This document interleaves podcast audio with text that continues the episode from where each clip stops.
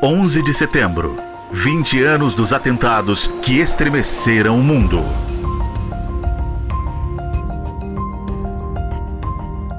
No 11 de setembro de 2001, o presidente Fernando Henrique Cardoso tentava lidar com George W. Bush recém-eleito e com quem tinha relações mais frias do que as que construiu com Bill Clinton. Uma situação parecida à de Jair Bolsonaro e Joe Biden hoje, mas com alguns sinais trocados. Há 20 anos, Fernando Henrique Cardoso tentava estabelecer uma agenda multilateral com Clinton.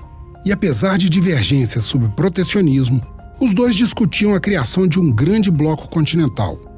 A ALCA, Aliança de Livre Comércio das Américas. Um gigante com PIB de 12 trilhões de dólares e 800 milhões de consumidores em 34 países, exceto Cuba, e destino de praticamente metade das exportações brasileiras.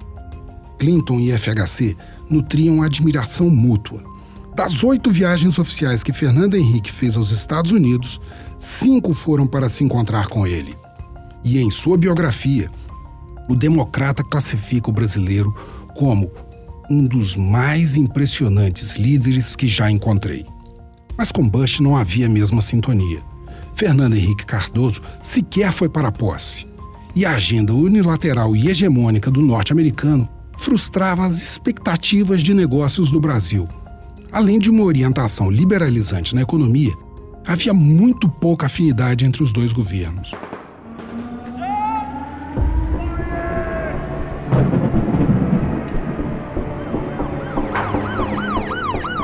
Mas o 11 de setembro foi uma oportunidade de aproximação.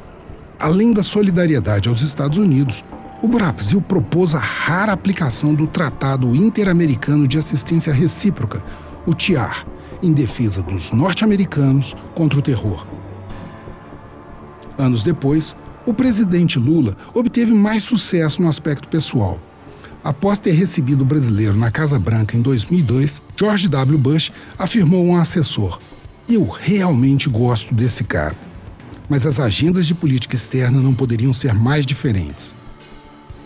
Bush era unilateral e considerava a América Latina sua área natural de influência.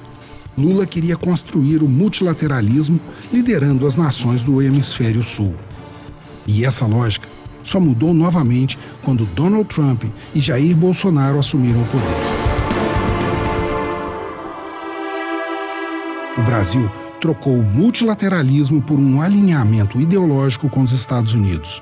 Isso em busca de apoio para a implementação de políticas liberalizantes e contraposição ao crescimento da dependência da China, que responde por 70% do superávit comercial brasileiro e por um terço das exportações.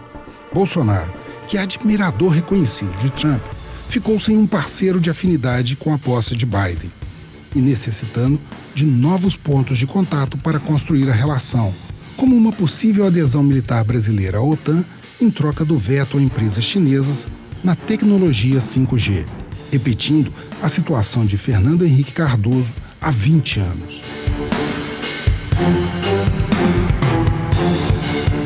Aqui, mais uma vez desponta o eterno retorno ao 11 de setembro. Mas, mais do que reforçar o determinismo de um ciclo infinito de tragédias, a questão do eterno retorno proposta por Nietzsche é um verdadeiro desafio à humanidade. Já que o tempo é infinito e as escolhas limitadas, é preciso que os homens sejam responsáveis pelas decisões que tomam. E ainda mais pelas consequências delas, pois só há o aqui e o agora para resolver os problemas que seguirão existindo por toda a história